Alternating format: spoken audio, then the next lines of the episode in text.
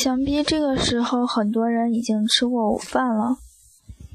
昨天在图书馆，为了应付语文作业，我把图书馆里面所有版本的《呼啸山庄》都找到了，放在一个桌子上。《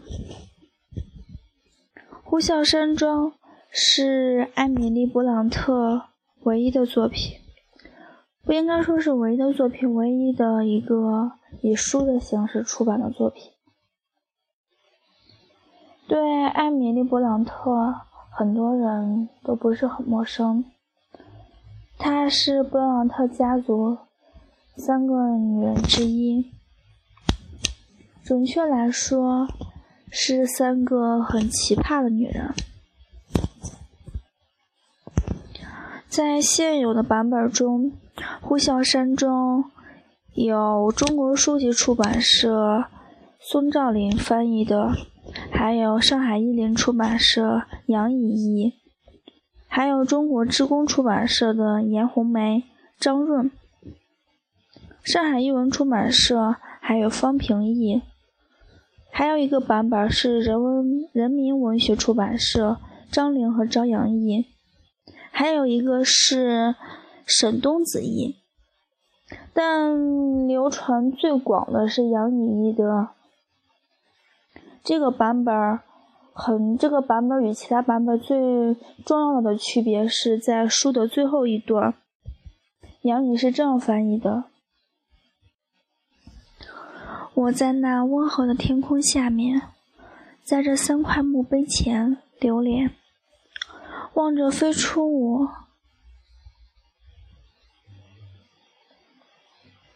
望着飞出我在。”望着飞出我在石楠丛和蓝莲花中扑面，听着柔风在草间吹动，我纳闷：有谁能想象得出，在那平静土地的下面，长眠者竟会有着并不平静的睡眠？下面来为大家朗诵，不能说是朗诵吧。个人水平有限，只能说是读读一些这本书里面的一些自我感觉比较精彩的片段。我做梦也没有想到辛德雷会让我这么哭。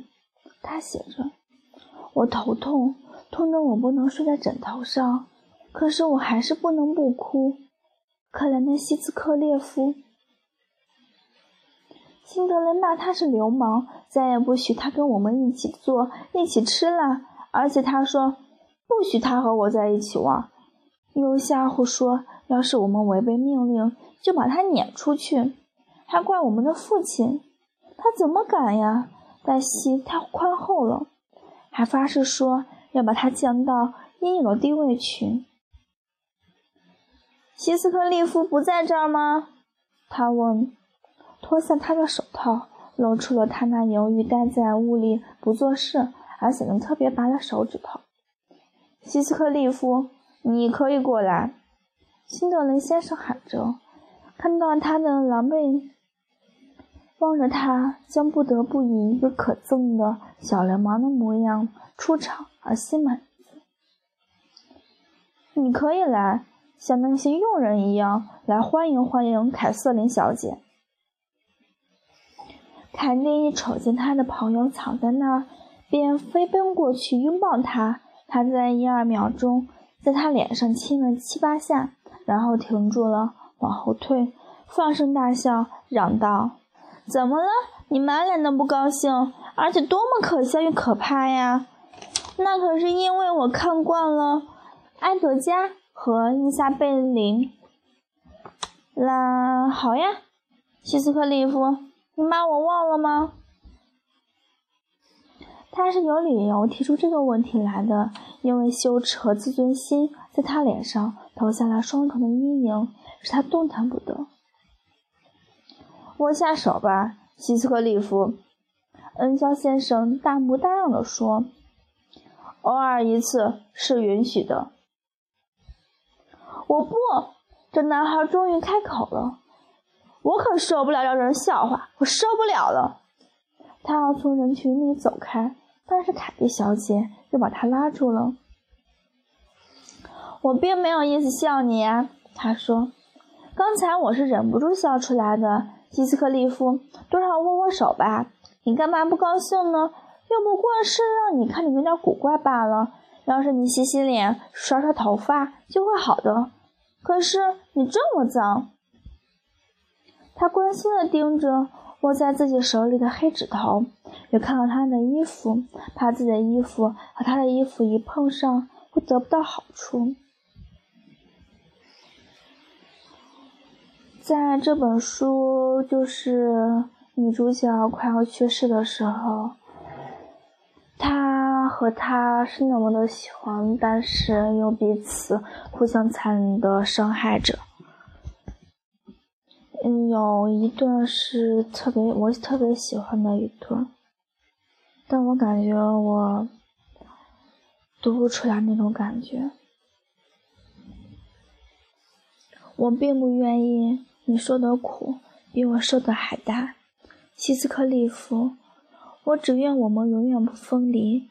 如果我有一句话使你今后难过，想想我在地下也感到一样的难过。看在我自己的份上，饶恕我吧。过来，再跪下去。你一生从来没有伤害过我。你现在才使我明白，你曾经那么残酷，残酷又虚伪。你过去为什么瞧不起我呢？你为什么欺骗你自己的心呢，凯蒂？我没有一句安慰的话，这是你应得的。你害死了你自己。是的，你可以亲吻我，哭，又逼出我的吻和眼泪。我的吻和眼泪要摧残你，要诅咒你。你爱过你，你那么有权利离开我吗？有什么权利？回答我，对林顿存在那种可怜的幻想吗？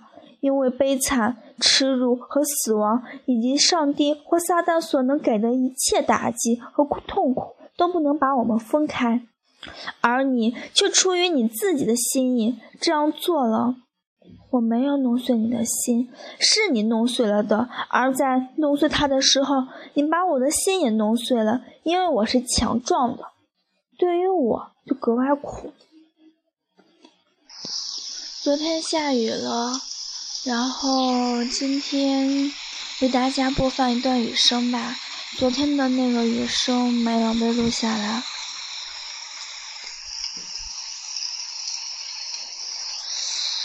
当我们可以听到雨声的时候，我觉得是一件特别幸福的事情。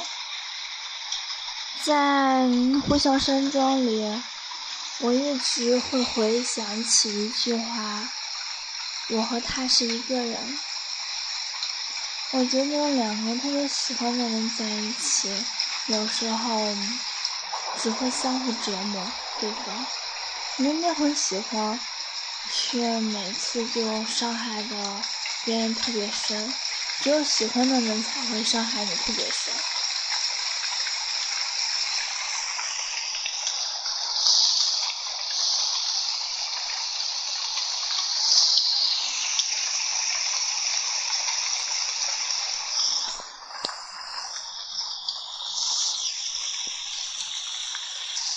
听到这个雨声的时候，可以想到自己的家，或者想到一些南方的一些小屋，屋檐上面有雨水滴落下来，淅淅沥沥的声音很大，雨打芭蕉。